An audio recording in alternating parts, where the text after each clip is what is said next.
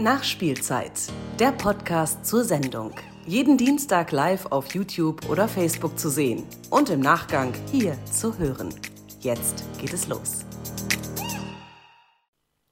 Hallo und herzlich willkommen zur Nachspielzeit, dem Live-Format der CDU-Fraktion hier im Landtag in Nordrhein-Westfalen.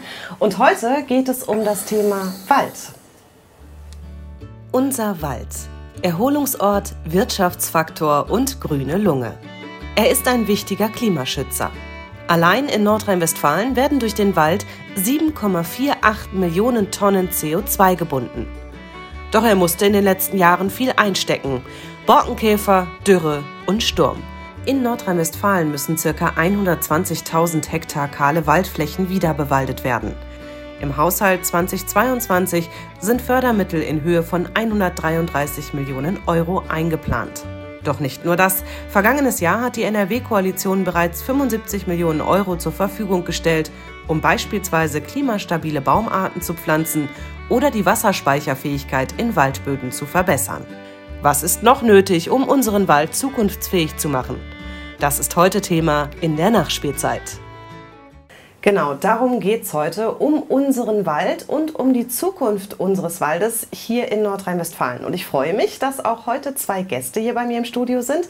Und das ist zum einen Berno von Landsberg-Fehlen. Hallo, schön, dass Sie da sind. Sie sind zweiter stellvertretender Vorsitzender des Waldbauernverbandes NRW, aber das zum einen und zum anderen sind Sie Geschäftsführer der waldbesitzereigenen Dienstleistungsgesellschaft Holzkontor Rheinberg-Siegerland. Sie bringen also gleich zwei Perspektiven mit. Schön, dass Sie da sind. Vielen Dank. Und unser stellvertretender Fraktionsvorsitzender Rainer Deppe und er beschäftigt sich im Ausschuss für Umwelt, Landwirtschaft, Natur und Verbraucherschutz auch sehr intensiv mit dem Thema Wald. Hallo Rainer, schön, dass du da bist. Ja, danke für die Einladung. Und wir möchten natürlich nicht alleine sprechen, sondern Sie können mitreden. Und das können Sie tun, indem Sie einfach Ihre Fragen unter den Livestream sowohl bei Facebook als auch bei YouTube schreiben. Und wir nehmen sie dann hier in die Sendung auf. Alles, was wir in der Sendung nicht beantworten können, das schauen wir uns im Nachhinein an und schreiben Ihnen dann. Jetzt würde ich aber beginnen und zwar mit der ersten Frage an Sie, Herr von Ansberg-Fehlen. Und zwar vertreten Sie die 150.000 privaten Waldbesitzer in NRW und denen gehören zwei Drittel der Waldfläche. Das ist wahnsinnig viel. Was sehen Sie denn als grundlegende Aufgabe dieser Waldeigentümer? Die Aufgaben des Waldes oder der Waldeigentümer sind natürlich sehr vielfältig. Wald dient zum einen als nachwachsende Rohstoffquelle. Äh, hier muss der Waldbesitz im Prinzip sein Eigentum über Jahrzehnte zunächst mal pflegen, bevor dann auch das Holz geerntet werden kann. Äh, als zweites hat der Wald natürlich eine ökologische Funktion, die mindestens denselben Stellenwert hat wie die Rohstofflieferung, wobei sich beide nicht äh, ähm, äh, aufheben, sondern eben ineinander übergehen, weil ja gleichzeitig auch die Holznutzung natürlich einen ökologischen Aspekt hat.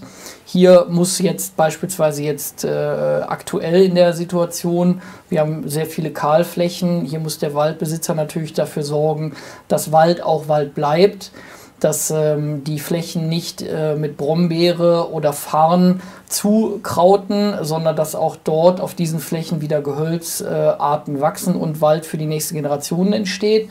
Und zum anderen ähm, äh, bietet der Wald natürlich eine soziale Funktion.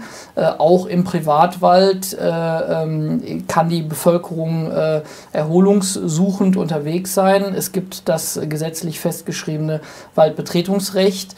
Dementsprechend muss ich sozusagen gesetzlich auch als Privatwaldeigentümer meinen Wald der Bevölkerung zur Erholungssuchung äh, äh, zur Verfügung stellen. Frage an dich, Rainer. Ähm, ein Viertel in Nordrhein-Westfalen ist von Wald bedeckt. Das ist auch ziemlich viel, aber das soll auch so bleiben. Ähm, was siehst denn du als größte Herausforderung an gerade?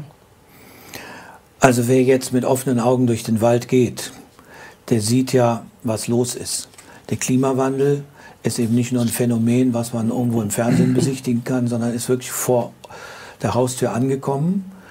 Insbesondere in den Lagen im Bergischen Land und im Sauerland, im Siegerland, da ähm, wo wir halt auch viele große Waldgebiete in Nordrhein-Westfalen haben. Und jetzt geht es darum, den Wald zu sichern, möglichst bald zu einer Wiederbewaldung zu kommen und vor allem den Wald so aufzustellen, dass er die nächsten ähm, ich sage jetzt mal 150 mhm. Jahre, ähm, auch noch gut existieren kann. Da werden wir ja heute Abend wahrscheinlich noch was intensiver drüber sprechen. Genau, das, das waren die Herausforderungen. Was sind denn die Probleme? Also wir haben drei Jahre mit äh, extremer Trockenheit hinter uns gehabt. Und ähm, aber eben nicht nur Trockenheit, wir haben auch ähm, sehr hohe Temperaturen, sehr hohe Spitzentemperaturen. Und damit muss der Wald fertig werden. Und wenn die Bäume geschwächt sind, eben zum Beispiel durch die Trockenheit, weil sie nicht genug Wasser bekommen haben, dann sind sie anfällig für Krankheiten, für Schadorganismen. Wir reden immer so allgemein von dem Borkenkäfer. Das, das ist, vielleicht das plastischste ja. oder erkennbarste. Mhm. Und wenn der Baum zu schwach ist, haben diese Schadorganismen eben die Überhand gewonnen. Und deshalb haben wir eben weite Teile unseres Waldes verloren, jetzt schon sichtbar, ähm, wo eben die Bäume abgestorben sind. Aber andere Baumarten sind geschädigt. Und man sieht da ähm, ja, halt die ersten Schäden, Kronenverlichtungen. Ähm, und wir hoffen, dass vielleicht dieses Jahr ein bisschen besseres Wetter für den Wald hat. Das heißt für uns alle etwas schlechteres Wetter, ein bisschen mehr Regen. Hat ja bisher ganz gut geklappt. Ein bisschen mehr Regen. Aber ähm, und hoffen, dass die Bäume sich wiederholen. Das mhm. weiß keiner, äh, wie sich das entwickeln wird, aber da müssen wir eben ständig ein Auge drauf haben. Das bedeutet, Herr von Landsberg, fehlen auch, dass ähm, man mittlerweile sagen kann, Wald zu besitzen, hört sich erstmal immer so pompös an, ne? Also ich bin Waldbesitzer. Aber das ist ja nicht einfach nur schön sondern das ist viel, viel Arbeit und äh, birgt auch große Herausforderungen, gerade auch aufgrund der Probleme, die Rainer Deppe genannt hat, oder? Ja, absolut, absolut. Äh, wobei man an der Stelle auch sagen muss, äh, es sind eben, äh, was das angeht, auch keine neuen Phänomene. Also Wald zu besitzen war immer schon eine große Herausforderung.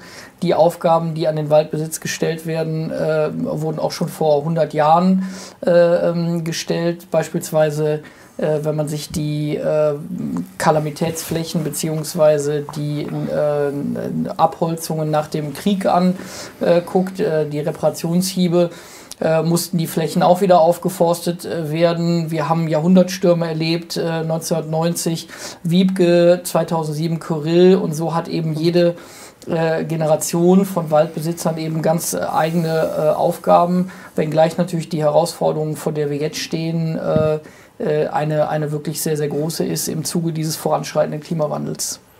Einmal ganz kurz für alle, was sind Kalamitätsflächen? Kalamitäten sind auftretende, auftretende Schadorganfälle. Äh, mhm. Das heißt also, das, was wir jetzt mit dem Borkenkäfer äh, äh erleben, nennt man im Prinzip Borkenkäfer-Kalamität. Okay.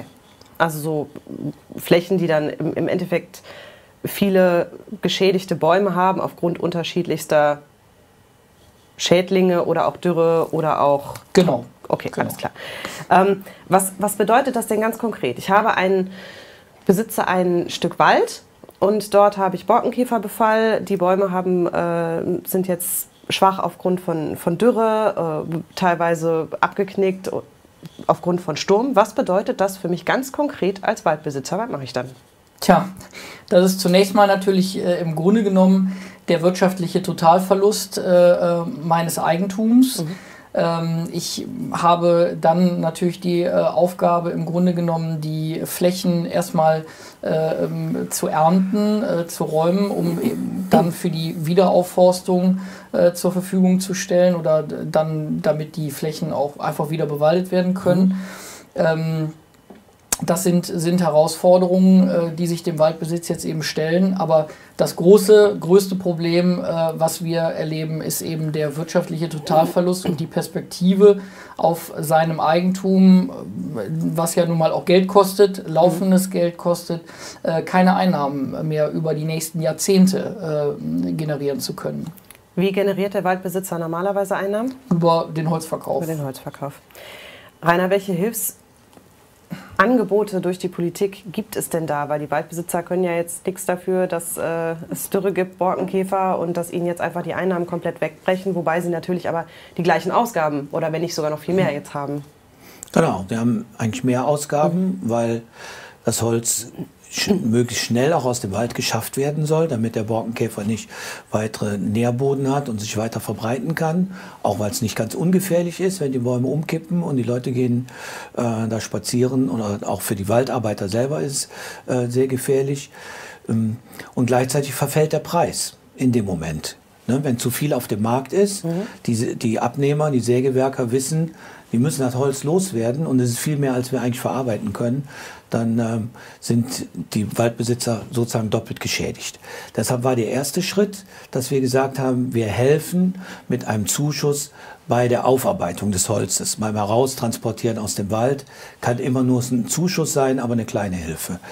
Der nächste Schritt, der steht eigentlich jetzt an, dass wir fördern, ähm, dass Wald neu angepflanzt wird. Neue Bäume brauchen, äh, kosten Geld, man braucht die Forstarbeiter. Dafür ist, glaube ich, ähm, einigermaßen nachvollziehbar. Und der dritte Schritt, und das ist eigentlich jetzt ist auf Dauer sicher der wichtigste, ähm, das ist bei uns umschrieben mit dem Wort Baumprämie. Mhm. Will ich vielleicht kurz erklären? Gerne. Ja? Nee, das ist ja auch tatsächlich, Baumprämie ist äh, ein Stichwort, was hier im Landtag in Nordrhein-Westfalen schon sehr, sehr lange fällt. Also ich weiß, dass du das auch in deinen Reden immer wieder erwähnst, aber gibt es noch nicht, ne? Genau, die gibt es noch nicht. Mhm. Ähm, ich will mal das Prinzip erklären. Der äh, Herr von Landsberg hat ja eben mal dargestellt, wie normalerweise gewirtschaftet wird im Wald. Man schlägt ein, man verkauft sein Holz und dann kann man damit wieder das Neuanpflanzen finanzieren und dann hat man ja erstmal 30, 40 Jahre zu warten, bis wieder neue An Einnahmen anfallen und irgendwann ist ein, Be ein Bestand, je nach Baumart, zwischen 60 und 100 Jahren irgendwann erntereif. Man hat dann immer wieder mal Einnahmen. Aber der Wald hilft uns ja allen. Also er sorgt für saubere Luft, er sorgt für frisches Wasser, für sauberes Wasser. Er ist Lebensraum, eben Sie haben die Erholung angesprochen. Ähm, er ist Lebensraum für, für Wild, für Insekten. Also wir profitieren als Gesellschaft von den Leistungen des Waldes. Mhm. Der Waldeigentümer bekommt aber eigentlich eine Entlohnung nur über den, den Verkauf von Holz. Das fällt jetzt aus, weil wir eben großflächig ähm, den Wald verloren haben und jetzt irgendwie äh, das Holz verkauft haben, oft mit Verlust, manchmal gerade vielleicht plus minus null, aber die Perspektive ist nicht da. Und da setzt unsere Überlegung ein, die wir im Land damals ähm, noch Ministerpräsident Armin Laschet mit äh, dem, auf dem sogenannten Waldgipfel vereinbart hat, die Baumprämie. Wo wir sagen, der, die Waldeigentümer bekommen dafür, dass sie diese gesellschaftlichen Leistungen erbringen, bekommen sie eine Prämie. Leider ist uns das in, das muss auf Bundesebene geregelt werden. Mhm. Wir wollten es über den Klimafonds machen. Wir zahlen ja alle höhere Energiepreise. Ähm, dadurch kommt Geld ein, was für den Klimaschutz dienen soll. Da könnte man das gut vernehmen. Das ist leider in der Großen Koalition nicht gelungen, äh, da zu einem abschließenden Ergebnis zu kommen.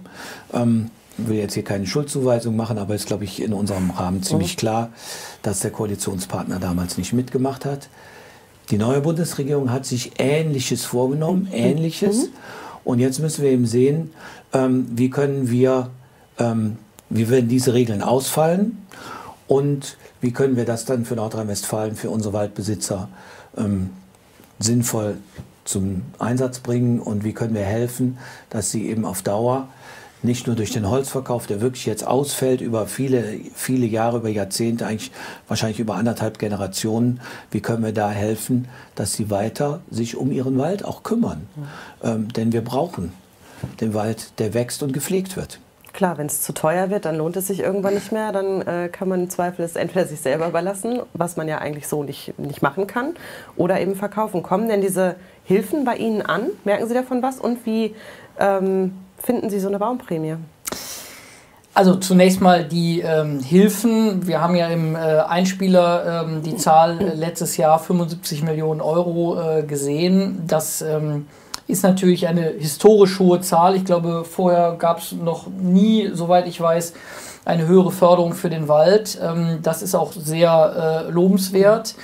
Ähm, dennoch muss man an der Stelle auch sagen, dass natürlich Geld alleine nicht alles ist, sondern ähm, äh, wenn es um das geht, wo, also worum geht es in der Zukunft? Nämlich, dass wir den Wald ja wieder aufforsten, dass wir diese 130.000 Hektar irgendwie wieder bewalden. Ein Teil wird sich über natürliche Sukzession, also quasi sozusagen einfliegende Naturverjüngung äh, von mhm. alleine kommen.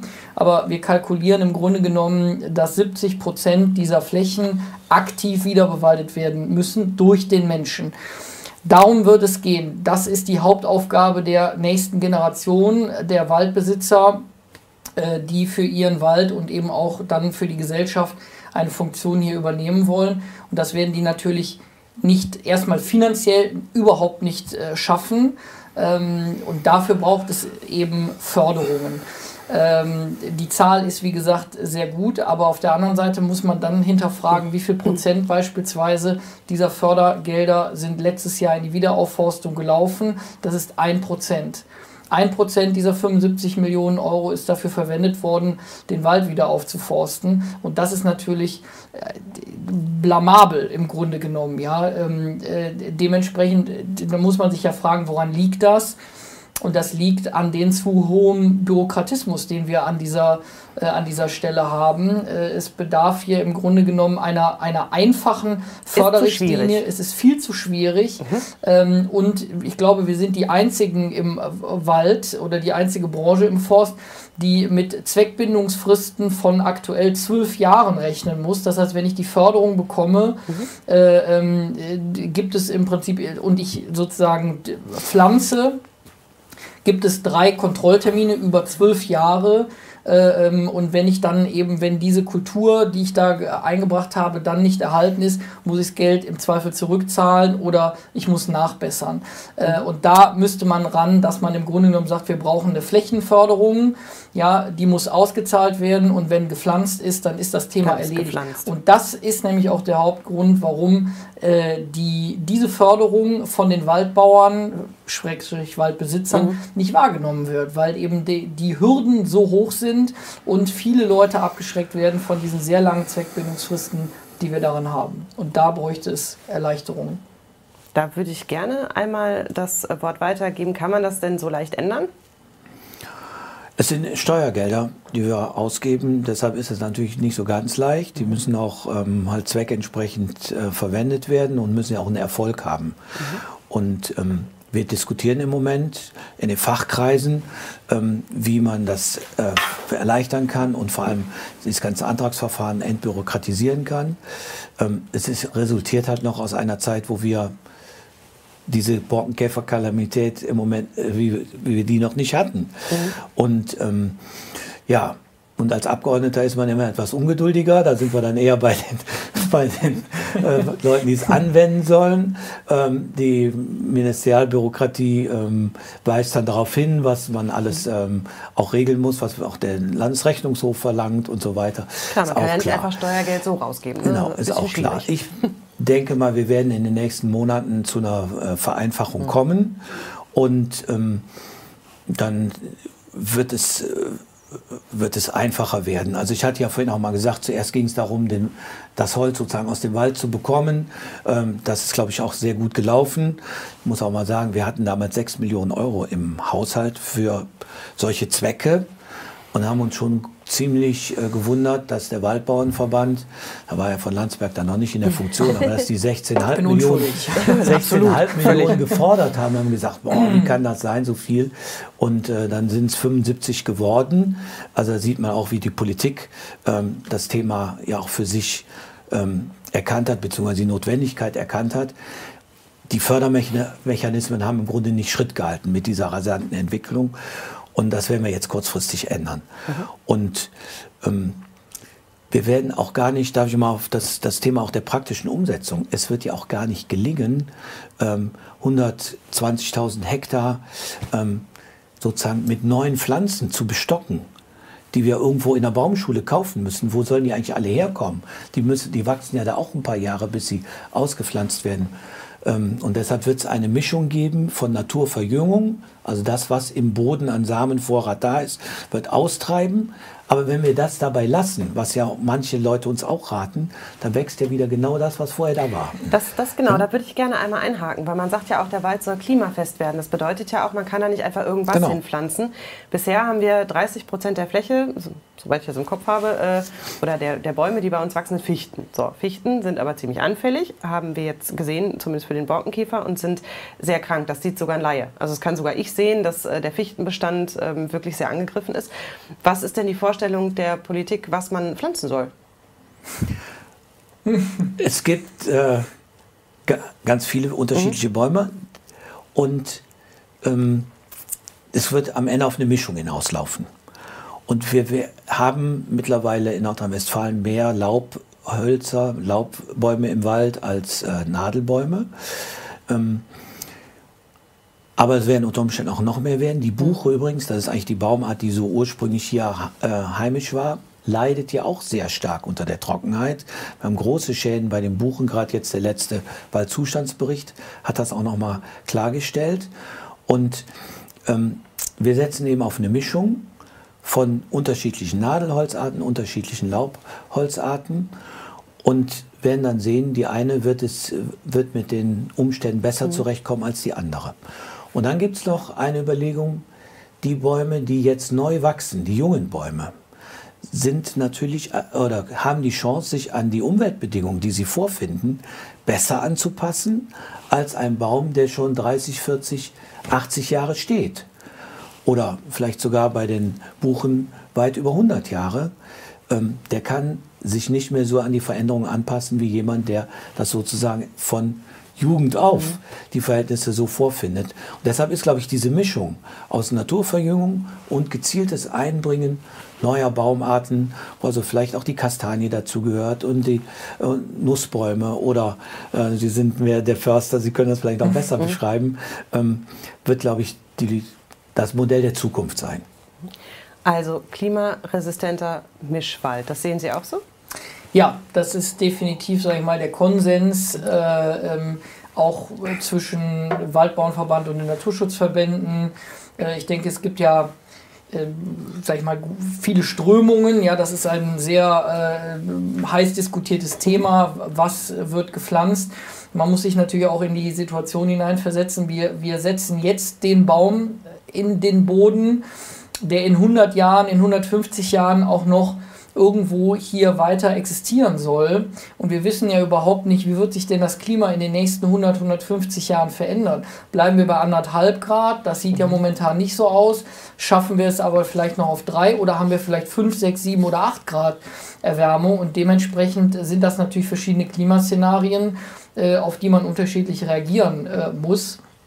Ähm, und dann ist, sage ich mal, der gibt es eben die Fraktion, die sagt, wir müssen im Grunde genommen eigentlich die Natur machen lassen. Es gibt die Leute, die sagen, wir brauchen jetzt Baumarten aus heute mediterranen Klimata, mhm. äh, die dann im Prinzip auf die, die Szenarien hier vorbereitet wären.